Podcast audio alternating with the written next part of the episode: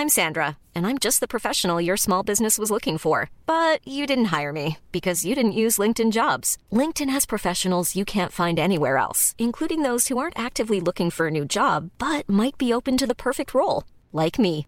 In a given month, over 70% of LinkedIn users don't visit other leading job sites. So if you're not looking on LinkedIn, you'll miss out on great candidates like Sandra. Start hiring professionals like a professional. Post your free job on linkedin.com/people today. Hola, bienvenido a Más que Arquitectura, la plataforma que pone sobre la mesa temas relacionados a nuestra ciudad, diseño, arte y arquitectura pensados en torno a la gente. Sé parte de cada charla junto a las y los especialistas más destacados del medio. Bien, pues bienvenidos a Más Arquitectura. Muchas gracias. Eh, bienvenidos a Más Arquitectura. Hoy estamos en un programa distinto, un programa que trata sobre el patrimonio cultural. Eh, nos da muchísimo gusto estar eh, contigo, Tim Chadwick, fotógrafo, eh, amigo, precisamente promotor de la cultura aquí en, aquí en Yucatán, que hoy nos traes un programa con tus estudiantes, los que hicieron un taller de fotografía con el objeto del mercado, el mercado San Benito, aquí en, en la ciudad de Mérida. Bienvenidos. Muchas gracias, Ángel, Javier, Gracias, a Diana y, Diana, Alex. y a Alejandra de, de acompañarnos para platicarles, platicar con ustedes un poquito la experiencia que, que obtuvimos y que fue hacer esta exposición aquí en este museo. Claro. Pues buenísimo, vamos platicando. Ahora, ¿cómo nace la idea de, de montar una expo así? ¿A través de qué? ¿Por qué hacer un taller de fotografía sobre el mercado? Eh, tenemos aquí un paisaje visual, tenemos un paisaje sonoro también eh, que, te envuelve y te recuerda un poquito lo que tenemos a, una cuadra de distancia que está sucediendo en el bullicio del mercado. ¿Qué es todo esto y cómo llegaron a esta situación?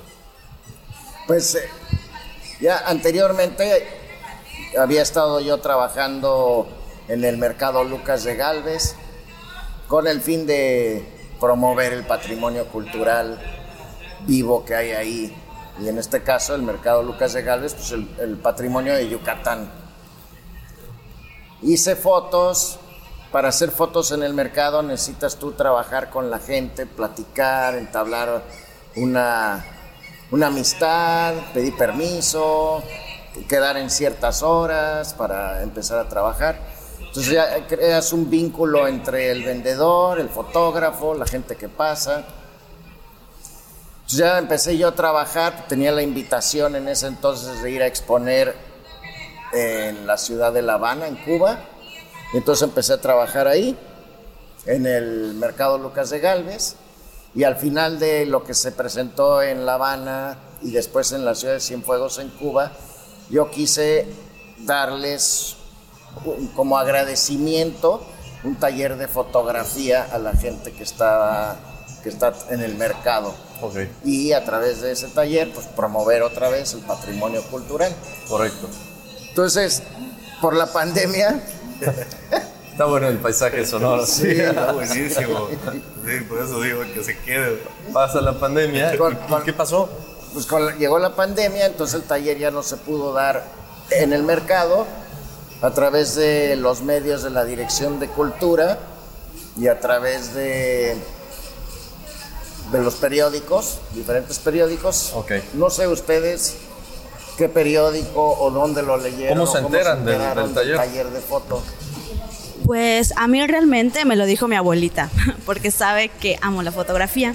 Y unos días antes, como cinco o cuatro días antes, ella compró el periódico y me dijo, Ale, te mando un periódico con tu mamá, porque hay algo de fotografía. Yo, ok. Órale. Y me llega el periódico a mi casa y checo la, o sea, que es un curso. Y dije, ah, pues vamos a tomarlo. Y mandé un correo a Mérida Escultura, me inscribí y al día siguiente me mandaron el link para las clases. Y así realmente mi abuelita me dijo, hay un curso, tómalo. Y yo lo tomé. A través del periódico, A además. través del periódico, Qué, qué sí. convencional método y te entero y, y te paso el, el- no, el, el periódico. Posiblemente no te hubieses enterado. Qué- si- qué buena si- onda. Si no te lo hubiese dicho tu abuelita. Sí, ¿no? sí, sí. Diana, ¿tú cómo te enteraste? Bueno, yo sigo el trabajo de PIM este, pues en redes sociales y vi que, que publicó que iba a dar este curso a través de Mérida, de la página de Mérida Escultura y me metí a la página, investigué y, y además así yo yo me di cuenta como un día antes del curso y dije, ay, a lo mejor ya está cerrado el cupo. Y este, y no me contestaron súper rápido de, del Departamento de Cultura y casi que ese día en la mañana que, que sí me habían aceptado. Entonces, por parte de las dos hay, hay un interés claro en la, en la fotografía, ¿no? Desde luego. Ok. ¿Y les interesó el tema o en ese momento cómo estaban ustedes familiarizadas con el tema del mercado? ¿Qué quiere decir para ustedes ese tema? ¿Ya lo habían documentado? ¿Era, era objeto de, de su hobby anteriormente? Pues yo realmente antes de empezar a trabajar, cuando estudiaba, me la pasaba acá en el centro con unos amigos tomando fotos. Siempre veníamos Sí. al mercado y diferentes mercados, Santiago, Santa Ana. Entonces cuando vi que el tema era el mercado, dije, de aquí soy, porque me gustan mucho los mercados y también soy de viajar mucho con mi familia a varios municipios de Yucatán y a visitar los mercados, Jurumao, Cumán. Son mercados muy diferentes, pero que todos tienen su característica especial de Yucatán, ¿no? O sea, ti- tú identificas qué es de Yucatán ese mercado. Sí. Aún sabiendo que estás en Yucatán, sabes que ese mercado tiene algo es- especial. Las mestizas, el sonido, la empatía de la gente con, los, con las personas que van a visitarlo. Claro. Entonces, cuando vi que era mercado, dije, voy a tomarlo. O sea, no lo pensé dos veces realmente. Correcto. Pablo Neruda decía, decía que México está en sus mercados. Sí. Entonces, como dice Alejandra, aquí vas al mercado, vamos a encontrar productos que son propios de Yucatán y de los yucatecos. Por ejemplo, el achiote que se usa para la cochinita o, o el relleno negro, diferentes especias, el tipo de carne, o en los metales encuentras cajas que son urnas mortuorias o son las cajas que se usan para cocinar la propia la cochinita. Ok. Entonces, te vas a otro mercado en Oaxaca, pues ahí vamos a encontrar el mole, vamos a encontrar los grillos y otras cosas que son de allá y se comen allá. Claro. Entonces, Es, esa parte la cultura se va transmitiendo a través del mercado, que es como el- la unidad comercial eh, pues, más tradicional incluso, ¿no? Eh, Diana, ¿cuál fue tu acercamiento a los mercados? Pues yo soy mercadóloga. Ok. No, de que me gustan los mercados. Por ahí, ¿no? No soy comunicóloga. Tengo un mercado. No, pero de verdad a, a mí amo los mercados. A donde, igual a donde voy, como que pues cuando llegas a un lugar distinto, lo primero que ubico es el mercado, porque como que ahí empiezas a, así a, a entender dónde estás parado, ¿no? Y eh, hay una riqueza de colores y de sabores y de texturas y como que el panorama visual a mí me parece fascinante. Y justamente cuando vi la promoción del curso de, de fotografía y que tenía relación con el mercado, dije, no, esto es lo mío. Esto Sensacional. es Sensacional, sí. Correcto. Y entonces, bueno, la primera parte, Pim, fue, fue pues, un curso de fotografía tal cual. ¿Cuáles fueron los elementos básicos que tú creías necesarios que los estudiantes tomaran como herramientas para, para ir capturando estos, estos momentos, estas historias? la, la idea del taller era más una, una idea de un taller visual, no tanto mecánico. Que hay Sí. dos partes de la foto. Una parte es la composición, es el encuadre, que esa la puedes hacer con cualquier tipo de, de cámara. Ok. Inclusive aquí de las fotos que vemos, muchas están hechas con teléfono y otras con cámara. Y no importa, el chiste es transmitir el mensaje. Entonces una de las cosas que, que tenía como idea el taller es que no limitarnos a ningún tipo de mecanismo para poder hacer las fotos. Correcto. Eh, se- es, el resultado que estamos viendo aquí es el trabajo de una beca que me dieron precisamente para, este traba- para este, esta exposición. Es una beca del Fondo Municipal de Artes Visuales del Sí. 2020. Y ellos, a través de la beca, es como pudimos hacer las impresiones y pude dar el tiempo para dar las clases así. Claro, ejecutar todo. Sí, ejecutar Desde luego. Y bueno, hablas de un vínculo, esa es la parte de la fotografía, pero hablas de un vínculo desde el inicio de tu expo anterior de los mercados, porque no es la primera vez que lo haces, lo hiciste aquí en Mérida, en Cuba. eh, entonces, este vínculo que se genera con la gente, ¿Cómo se los platicaste a los alumnos para que practicaran esta, esta situación? ¿Cómo los sensibilizaste respecto a esta parte humana de, de la relación y de capturar estas historias? Me parece que la fotografía a veces puede ser muy invasiva. Y en el mercado, pues todo el mundo, pues es- hay gente, hay personas y llegan los que quieren hacer fotos, no piden permiso y tienes una camarota.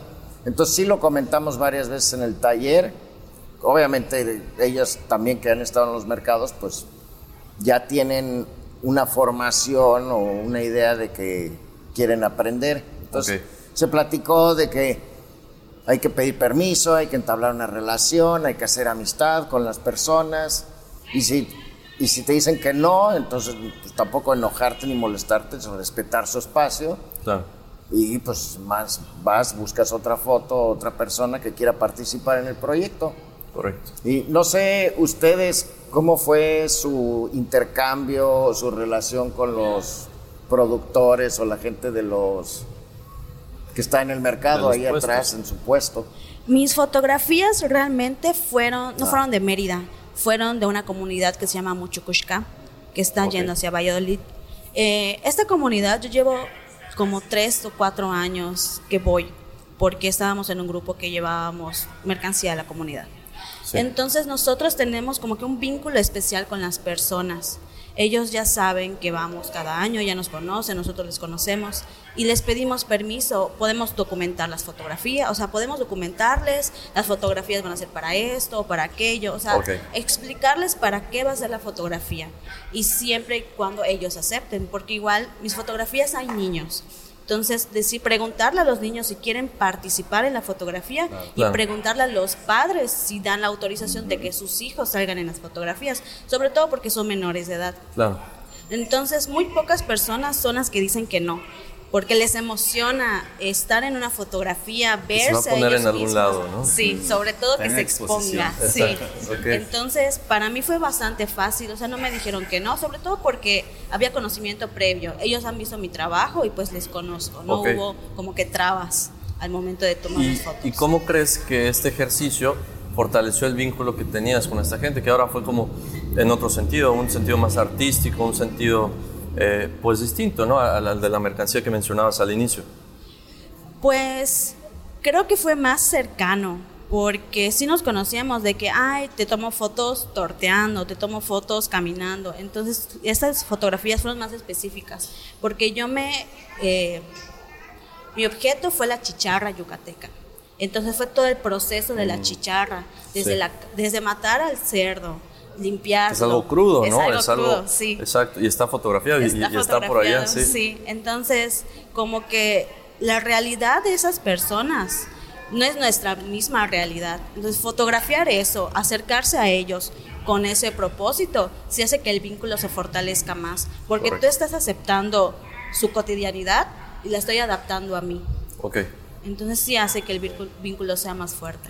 correcto. Y en esta historia de la chicharra, ¿qué rescatas? ¿Qué no sabías? ¿Qué sorpresas te llevaste? Pues- ¿Cómo enriqueció? Porque bueno, es algo, algo que posiblemente comemos más o menos seguido, pero este proceso, esa cotidianidad de cómo se elabora este alimento típico de la región, ¿qué te dejó? Pues que la chicharra une personas. Porque es un proceso que se hace en comunidad. O sea, no es de que una familia nada más, Sí. sino que la comunidad se junta. Hay niños, hay hombres, hay mujeres. Las mujeres se dedican a limpiar la carne, a rellenar la morcilla, y los hombres que se encargan de hacer el hueco para poner la olla, calentar el aceite, meter los leños. Entonces es un trabajo en, o sea, en comunitario, no es como Un que trabajo en equipo, un claro. trabajo en equipo y esa misma comida se comparte con todos. Entonces es muy bonito porque nosotros lo vemos en nuestra casa, ¿no? De que comemos con tres personas, mamá, papá y uno mismo. Pero en esa comunidad son 15, 20 personas comiendo en una misma olla. En una misma olla que está metiendo la mano para el taco, que para el refresco. Entonces yo creo que la chicharra une- une personas. Correcto. Oye, Está muy padre. Y no sé si, si, si, si, si lo viste, yo he preguntado en algunos pueblos, en algunos mercados, que cuando se mata un animal para comida, muchas veces el pago a los que vienen de fuera para brindar un servicio es con comida. Sí. ¿no? Ok. Que es lo bien interesante, que ya el intercambio de dinero queda a un lado, ¿no? Inclusive siendo mercados, ¿no? Que el intercambio es monetario, todavía empieza a haber un trueque en las actividades. Sí, realmente después de la fotografía vino la comedera. Sí, te dan tu platito, tres, cuatro tacos y te invitan. Para ellos es muy, o sea, les llena, creo que tú disfrutes de su comida. Claro. No solo de observarla, sino de compartir con ellos. Eso les, les gusta más que el hecho de ser fotografiados. Que tú compartas con ellos esa comida, les llena mucho. Entonces, si bien ser fotografiados les interesó y les gustó, compartir la comida fue, fue lo que más disfrutaron de, de hacer esto contigo. Ok, qué buena onda. Diana, eh, ¿cuál fue tu experiencia en esto? ¿Cuál es la historia que tú fotografiaste? Bueno, la historia que yo elegí eh, es la historia de una chica que baila en la vaquería. Para mí, la bueno, en mi vida la danza eh, folclórica es muy importante. Yo soy ejecutante de danza folclórica este, por parte del Instituto Nacional de Bellas Artes. Y el- para mí es, o sea, la riqueza que existe en la danza es muy importante. Entonces ahí ves reflejada también como con una gran parte de la tradición cultural del, de cada uno de los estados, ¿no? Entonces elegí la historia de esta chica, que, que además también tiene que ver pues mucho con el ritual de antes de, de pararse a bailar, ¿no? Ir a buscar los elementos, este, el vestido, los textiles, los zapatos, ¿no? Entonces, bueno, yo escogí esa historia, eh, una chica que, que conozco bailaba en la vaquería, entonces pues también tuve esa suerte. Y bueno, a través, o sea, conté su historia y sí iba un poquito nerviosa con, eh, con la expectativa de que no sabía cómo nos iban a recibir, ¿no? La gente y luego una modelo y, o sea, eran muchos elementos. Y nos llevamos la, la sorpresa de que todo el mundo fue súper, súper amable. Y ahorita que, que escucho a Ale, hay un elemento en común que es como el orgullo del producto. No te está vendiendo unas papitas, o sea, te está vendiendo sus textiles y te cuenta la historia y te dice, no, mire, es que esto de acá, esto de allá, o los zapatos, ¿no? Ok. Y entonces ves como, como en, en las miradas ese orgullo de, de lo que están haciendo, Sí. eso fue súper lindo. Del oficio que se va especializando cada vez más, ¿no? Sí, y en sí. este caso de la danza, ¿cuáles fueron los elementos que ellos rescatan como más valiosos? Ejemplo, zapatos, vestidos, o finalmente el baile mismo. ¿Qué, qué era para ellos lo- lo- los puntos más valiosos de este proceso que compartieron contigo? Pues justo que entre todos visten a la mestiza. Ok. ¿No? O sea, como que te dicen, son los de mestiza, estos son para esto, estos son, estos son como los de, de diario y estos son como los de lujo, ¿no? Ok. Entonces, este, eso fue muy, muy bonito. Ok, ok. Claro que el- el- la vestimenta se va especializando más para, para el evento, ¿no? Y, y es Ah, como claro. decían, Sí, de porque lujo, es ¿no? un show al final del Eh, día. exacto, exacto. Hay un tema, digo, yo soy yucateco, ¿no? ya, se dan cuenta. y hay un tema eh, con la fotografía en los pueblos, en la, en la gente mayor, en la gente muy antigua, que si bien eh, no podías ver o no podías besar a un niño que no es tuyo, también tomar una foto representaba algo en la cultura en donde ya no, no sé bien explicarlo, ¿no? Pero tiene que haber algo con el alma o con, el, o con la situación. No sé si saben bien Eh, esto. aquí en Mérida, en Yucatán no he escuchado, pero sí he escuchado en Chamula, en Chiapas. Sí, en que- Juan Chamula. sí, yo fui al mercado de Chiapas hace unos años y no te dejan tomar fotografías. Te dicen que les roba el alma. O sea, les roba el alma la foto y tú tienes que pedir permiso y solo si te da el permiso le puedes tomar la foto. Ya sea a iglesias, también a sus santos, los tienen como que muy resguardados. No puedes meter fotografía, o sea, tu cámara para tomar las fotos Claro. tienen como que el alma se les va en la foto. Y aquí en Yucatán sí he escuchado que la foto como que, no sé si les roba el alma, pero tiene algo que ver, ¿no? Pero así algo específico. les agrada al 100%. Ajá, sí, no les agrada. Y eso no fue un impedimento para este trabajo. No, yo creo que en, en Yucatán, en general, la gente está feliz de participar, pero tienes que pedir permiso. Y una vez que ya te dan el permiso, pues puedes tú trabajar con toda la libertad. Y siempre debe de haber un intercambio. O sea, si yo voy y voy a tomar fotos, tengo la, como fotógrafo tengo la responsabilidad de imprimir las fotos y regresar y entregárselas. Entonces, Millions of people have lost weight with personalized plans from Noom, like Evan, who can't stand salads and still lost 50 pounds. Salads, generally, for most people, are the easy button, right? For me, that wasn't an option. I never really was a salad guy. That's just not who I am. But Noom worked for me. Get your personalized plan today at Noom.com. Real Noom user compensated to provide their story. In four weeks, the typical Noom user can expect to lose one to two pounds per week. Individual results may vary. Hiring for your small business? If you're not looking for professionals on LinkedIn, you're looking in the wrong place. That's like looking for your car keys in a fish tank. LinkedIn helps you hire professionals you can't find anywhere else, even those who aren't actively searching for a new job but might be open to the perfect role. In a given month, over 70% of LinkedIn users don't even visit other leading job sites. So start looking in the right place. With LinkedIn, you can hire professionals like a professional. Post your free job on linkedin.com slash people today. Además, así ya vas creando una amistad y una, una cierta seriedad, ¿no? Claro. Aquí en el mercado, por ejemplo, en mi caso, no sé cómo fue con ustedes, pero si no lo... todavía lo podemos hacer. Yo tomé las fotos de las personas, de sus puestos, las imprimí y luego regresé al mercado. O sea, es- el tomar fotos del mercado bien, así, es bastante complejo, se toma mucho, mucho tiempo y hay que darse el tiempo, ¿no? Hay poca luz, hay- son condiciones difíciles. Pero entonces, obviamente íbamos a- iba a regresar una y otra vez y cada vez que regresaba pasaba a ver a la gente con la que había trabajado y le daba una o dos fotos de las que habían salido bien de ellos. Y inclusive hoy en día vas al mercado y a veces te, te asomas en su puesto y ahí tienen la foto. Algunos Claro, de ellos, claro. otros te dicen, no, pues me la llevé a mi casa y mi esposa me ve ahí donde yo trabajo, está feliz. Que vea que sí voy a chambear, ¿no?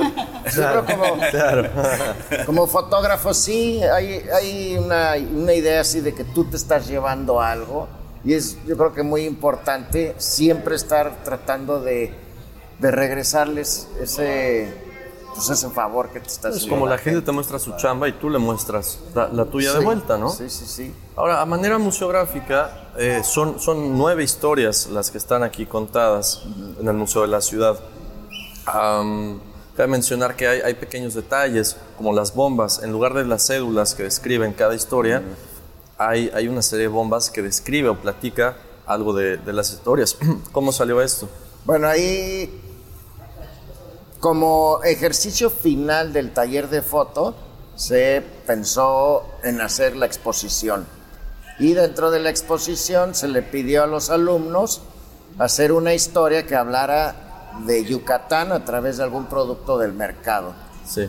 Entonces hicieron sus historias, un poco de, de lo que estaba, habían vivido y lo que estaban buscando. Y al final Diana dijo, dijo, oye, ¿puedo poner una bomba?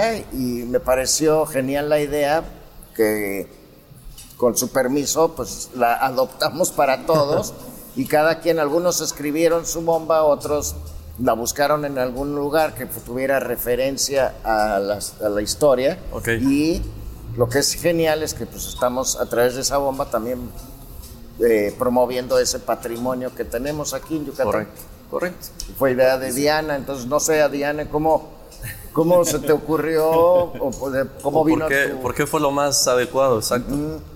Pues porque empecé a escribir mi historia y dije, como ya, o sea, que no, Sí, transmití, no transmitía X. como todo el contexto, ¿no? Y, y justo pensé, o sea, dije, ah, ¿por qué no una bomba? Y empecé a buscar y encontré y dije, claro, o sea, me hizo clic y, y pienso que la bomba representaba mucho más la esencia de lo que yo quería transmitir. Ujú. Claro. Exactamente. Que es también patrimonio cultural, ¿no? Sí. Y entonces nos encontramos con que esta muestra de patrimonio cultural pues viene para que uses diferentes sentidos, es decir, la vista, eh, en este caso el olfato no, pero, pero el oído sí, ¿no? Entonces vas escuchando este paisaje sonoro, vas viendo estas imágenes, que cuáles creen o cuáles consideras, Pim, que esta, esta cuestión de sentidos eh, es, es una, es una mezcla y es, un, es, es- una saturación, ¿no? Cuando vas al mercado, ¿cómo poder transmitir eso? ¿Cómo poder decirle a la gente? Es mucho de todo. Entonces, yo creo que dentro de la complejidad como fotógrafo, yo creo que un pintor tendría el mismo, la misma dificultad, es que vemos muchísimas cosas en el mercado, pero a través de, de la experiencia con la foto o un pintor con la pintura, empiezas a observar, tomas tu tiempo, y entonces empiezas a distinguir colores, empiezas a distinguir formas, empiezas a usarlo como referencias, a veces son los puestos, están colocados de alguna manera que parece una pintura de algún artista. Ok. Entonces, así visualmente, pues el, el hacer fotografía, el pintarlo, te ayuda a observar y no nada más ver lo que está pasando, ¿no? Sí. Además, no vas con la idea de, de comprar un producto nada más, sino también vas con la idea de documentarlo. Entonces, cuando vas a comprar, voy a buscar el, El pollo más fresco y ah, es este, pero no estás observando qué pasa adelante del puesto, atrás del puesto. Entonces, visualmente te concentra mucho más el ir con una tarea así. Correcto. Y luego hay muchísimos sentidos, hay todos los sentidos en el mercado. Estamos escuchando este paisaje sonoro y si cerráramos el los ojos como hizo Javier en su ejercicio de la Montessori, pues podríamos nosotros imaginarnos qué es lo que está pasando, por dónde, en qué parte del mercado estamos nosotros pasando, Claro. porque se escuchan eh, cómo están pelando los cocos, se escucha donde te están vendiendo los, las tortillas para panuchos, se escucha diferentes sonidos. Ahorita estamos escuchando cómo se afilan los cuchillos. Ok. Entonces en ese recorrido, si cerráramos los ojos, pues eh, podríamos adivinar si conocemos el mercado, en qué parte del mercado estamos. Claro.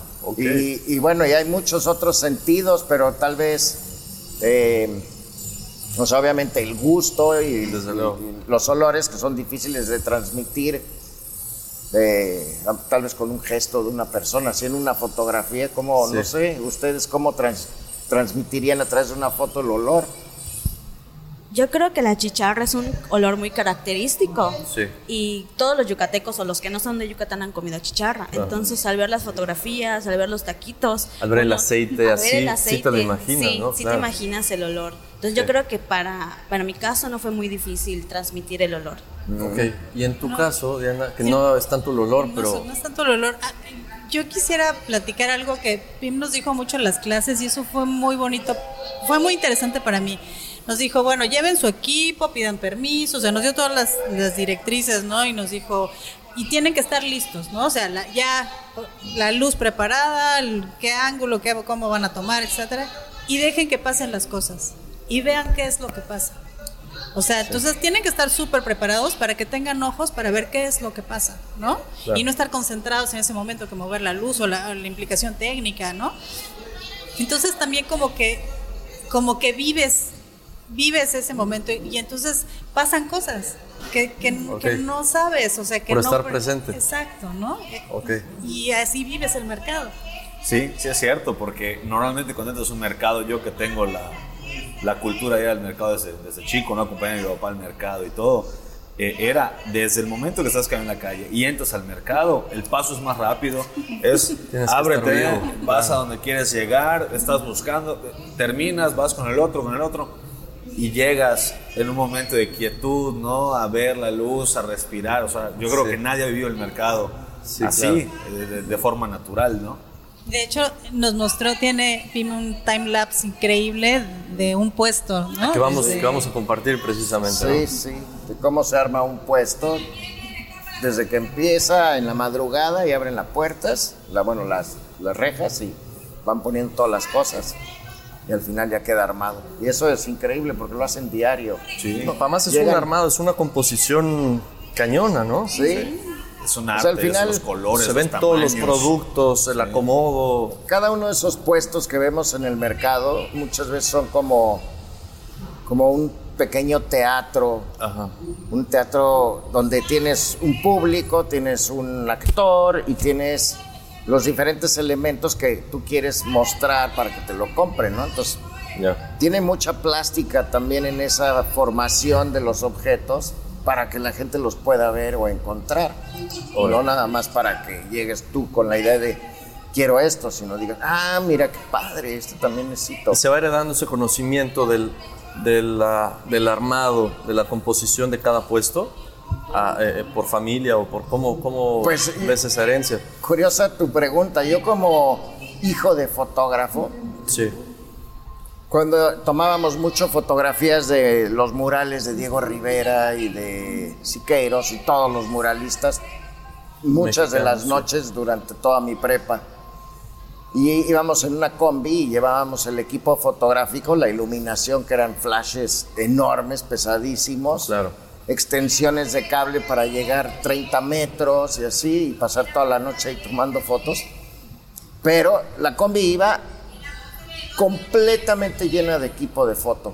Pero si no lo acomodabas como, debe ir. como ya habíamos descubierto, no cabía todo. Ok. Entonces me imagino que en el mercado así pasa, ¿no? O sea, tienes que, que o sea, poco a poco van viendo dónde van a poner las cosas, pero al final dicen, así quedó perfecto, y así lo ponen siempre porque saben que así les cabe.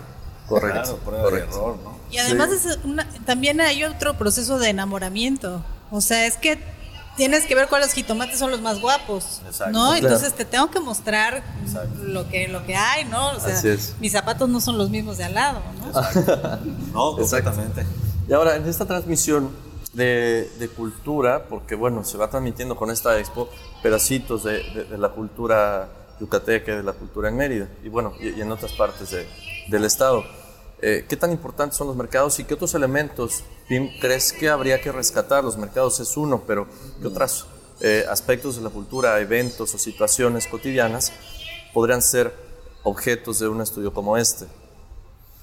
Pues yo creo que cualquier cosa, asunto antropológico, etnográfico, puede documentarse en fotografía. ¿Ok?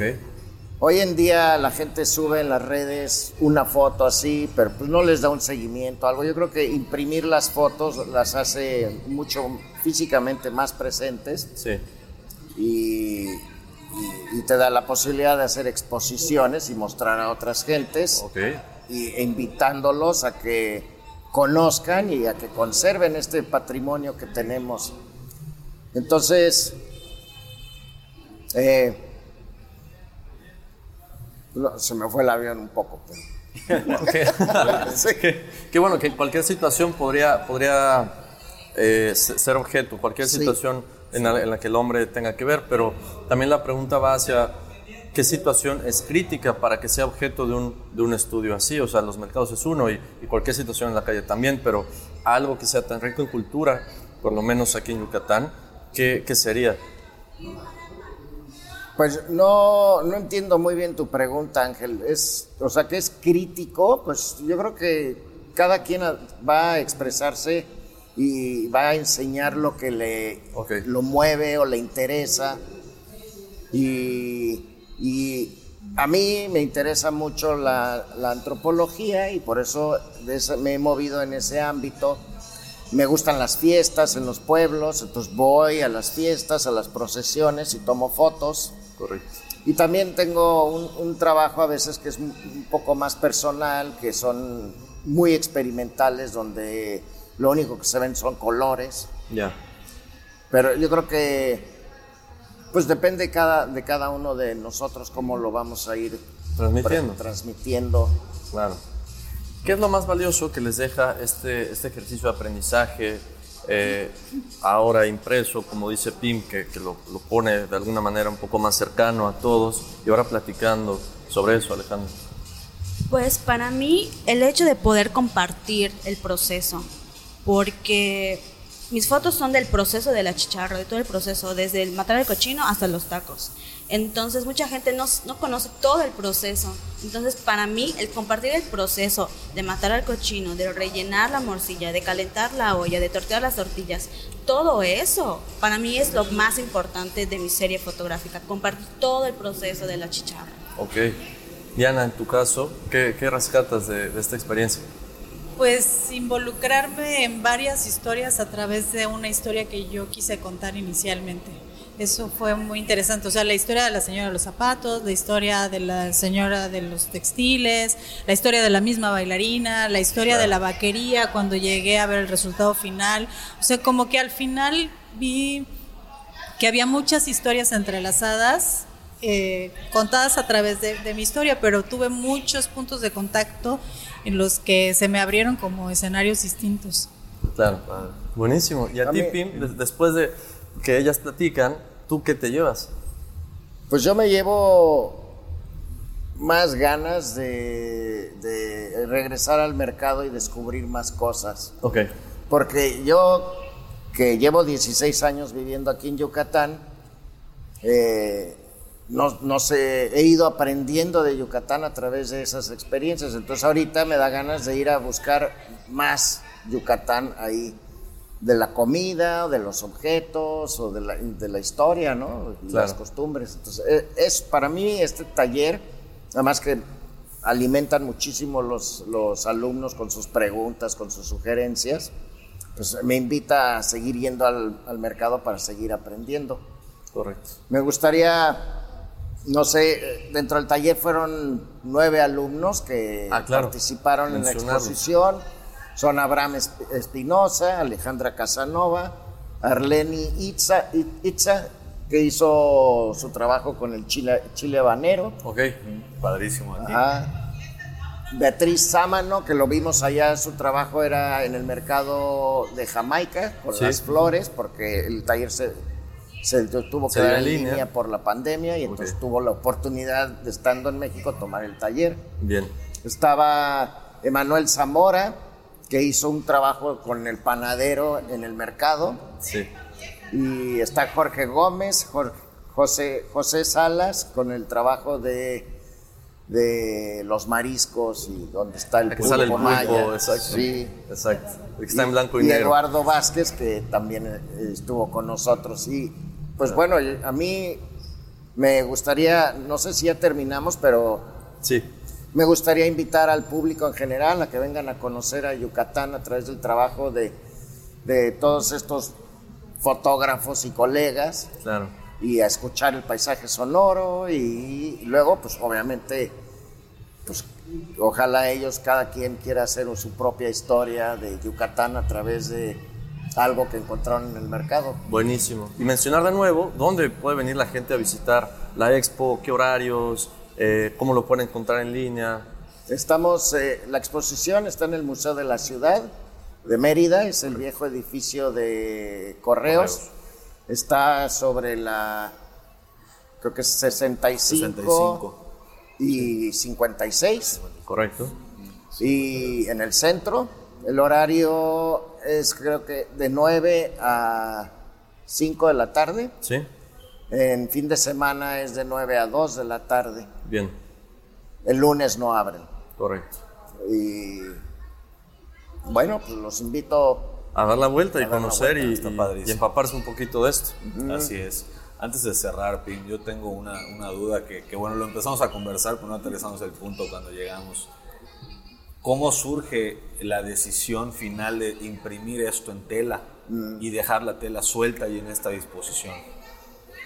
La, la idea original de estas telas que se fueron a Cuba, de ahí se presentaron por primera vez, era hacer un laberinto. Porque en esa ocasión, en la exposición, se trabajó con un pi- pintor cubano que hizo unos mapas de, muy abstractos de cómo es el mercado Lucas de Galvez. Entonces yo, cuando participé con, es- con él, dije voy a hacer un laberinto para que tengan un uso esos mapas. Ok. Y era en Cuba.